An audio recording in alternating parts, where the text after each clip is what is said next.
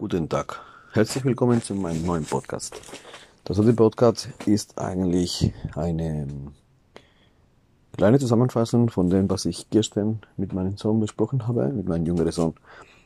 Und das ist ja so, ich mache jetzt eine kleine Intro und dann machen wir los.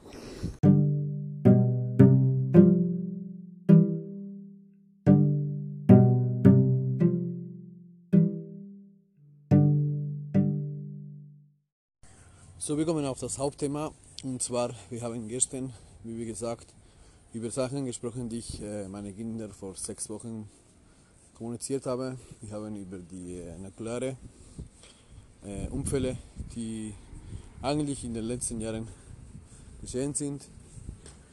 Ich habe sogar äh, fast vergessen, dass äh, der erste große Unfall war 1986 in April, Tschernobyl. Viele von euch wissen sicher noch äh, diese grausamen Bilder von diesen Menschen, die von der Radiation gestorben sind. Und ja, wir haben über diese Pilen geredet, die da in der Schweiz verteilt werden an die Leute, die in der Nähe von äh, Kernkraftwerken wohnen, in einem Radius von ca. 20 bis 30 Kilometer. Und äh, wir haben uns natürlich die Frage gestellt, wie sieht es aus im Ausland? Haben die Leute auch die Möglichkeit, diese Tabletten zu bekommen? Bekommen sie überhaupt die Tabletten? Wir wissen ja, dass äh, unsere Thyroides äh, die Aufnahme von Radioaktion verlangsamt, wenn wir natürlich äh, diese Tabletten nehmen. Und dann hat sich herausgestellt, dass 2011 Fukushima nach diesem äh, äh, Erdbeben in der Richterskala von 9 äh, diese diverse Explosionen von den Reaktoren. Aber da hat man natürlich äh, ein bisschen schneller reagiert. Bei Tschernobyl waren es Tage, bis man die Leute tatsächlich äh, evakuiert hat, also Stunden. Und in Fukushima hatte man schneller reagiert, da man schon die Erfahrung hatte von Tschernobyl natürlich. Die Frage ist, ob jetzt die Menschen ob die Anlagen vorbereitet sind. Für solche Ausnahmefälle, wie zum Beispiel jetzt in Tschernobyl konnte man eigentlich sagen, das war ein menschlicher Versagen, aber beim Fukushima konnte man auch sagen, dass es ein menschlicher Versagen war, das nicht vorgesehen war, dass ein Erdbeben in Richterskala von 9 das ganze System kaputt machen würde. Und die Notstromaggregat, das ist die Notsituation nicht unter Kontrolle geraten wurde und am Schluss trotzdem drei Reaktoren explodiert haben.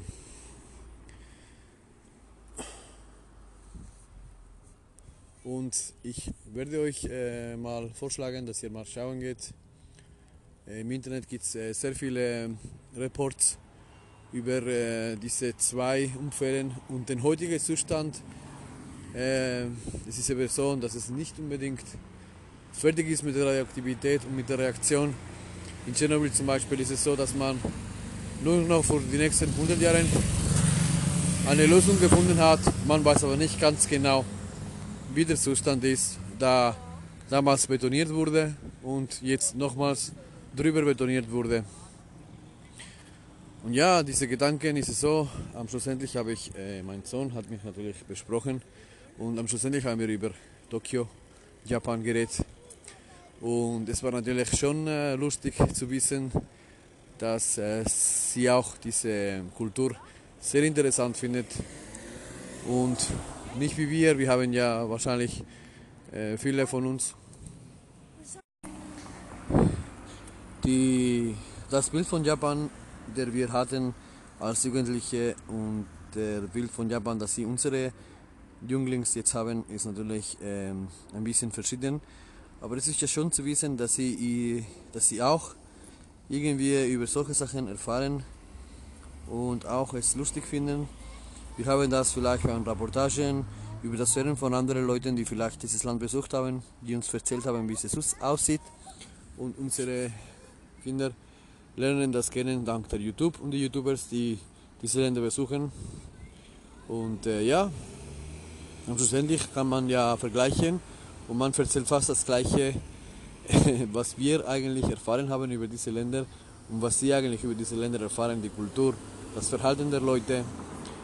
Und ja, das ist eigentlich das heutige Thema. Ich würde eigentlich schon gerne so einfach abschließen. Euch vielleicht vorschlagen, dass ihr nochmal nachschlagt, was genau damals passiert ist. Heute wird natürlich ein bisschen anders gesprochen als in den 90er äh, Jahren.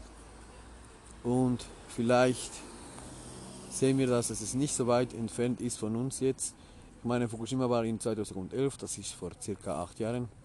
Und äh, Tschernobyl ist 1986 eigentlich gar nicht so weit. Ich habe immer in, im Grundgedanke gehabt, dass Tschernobyl schon länger gewesen ist. Und wenn ich jetzt anschaue, ich war genau acht Jahre alt, wo das passiert ist.